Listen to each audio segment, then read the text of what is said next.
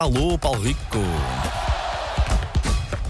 Linha de passe. Alô, Cuidado que isto está cheio hoje. Como, está como cheio, estás sei, a eu tive de ver. pedir licença para passar aqui, não consegui Sim, entrar. sim, sim. Depois Toda a gente de já férias hoje. tropecei aqui Claro, na, claro, na Elsa, claro, depois claro. tropecei na Susana.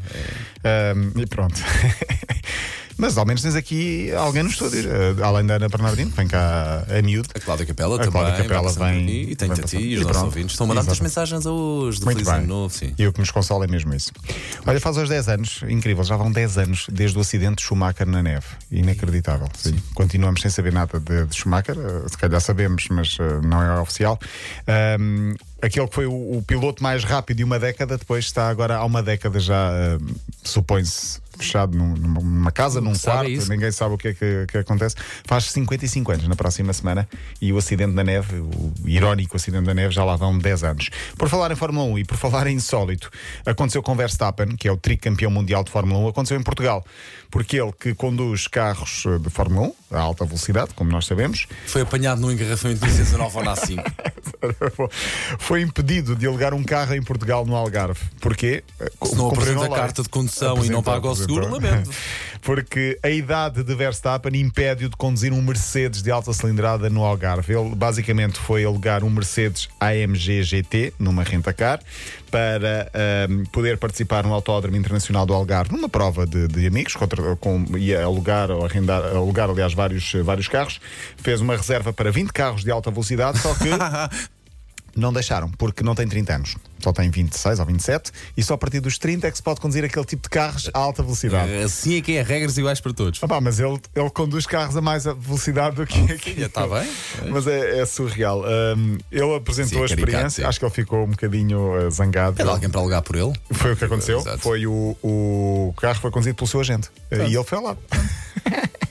Deixou-o irritado. Por estes dias já partiu, e atenção ao que eu vou dizer, o navio Ney em alto mar. É estava para partir desde maio? Estava programado desde maio, tenho ideia. Esse calhar. grande cruzeiro, Ney, como é que é? Como é que se chama? Ney em alto mar. Ney em alto mar. É o navio Neymar. É um cruzeiro organizado, organizado, entre aspas, pelo próprio, ele dá o nome. Meu é um Deus. cruzeiro de três dias, acaba hoje, no Brasil. O slogan é ousadia e alegria. Meu Muito Deus. bem. vale tudo, acho eu, fora das quatro linhas. Aliás, diz-se que celebra tudo aquilo que o nosso Ney mais ama fazer fora das quatro linhas. Imagina. Sabes o que é que eu te digo? Ele é que sabe andar nisto.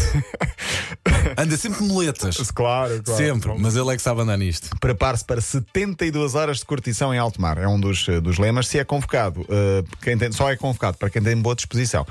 Eu estive a ver assim muito por alto o que é que tem este navio. Piscina, salão de jogos, Ok. um spa, É um cruzeiro, cinema, não é? é um, é cruzeiro com tudo, ginásio, discotecas, quartos para todos os gostos e tem 30 bandas ou músicos eh, brasileiros que vão lá para cantar, dançar e provocar alegria em toda a gente. Imagina, imagina. É.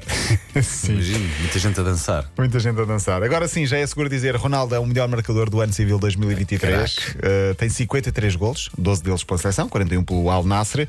O ano vai terminar agora, mas ele ainda joga amanhã, ainda tem mais um jogo para aumentar essa marca. Porquê? Porque nos últimos dias, uh, Harry Kane e Mbappé, que tinham 52, foram ultrapassados por Ronaldo. Estes dois já não jogam mais este ano, fecharam as contas. Alan podia se jogasse, mas porque o City ainda tinha dois jogos, um já fez, outro vai ser amanhã, creio. Uh, mas o Alan está lesionado só volta em janeiro e, portanto, Ronaldo, mais um troféu, chamemos-lhe assim, uh, 53 golos no ano civil.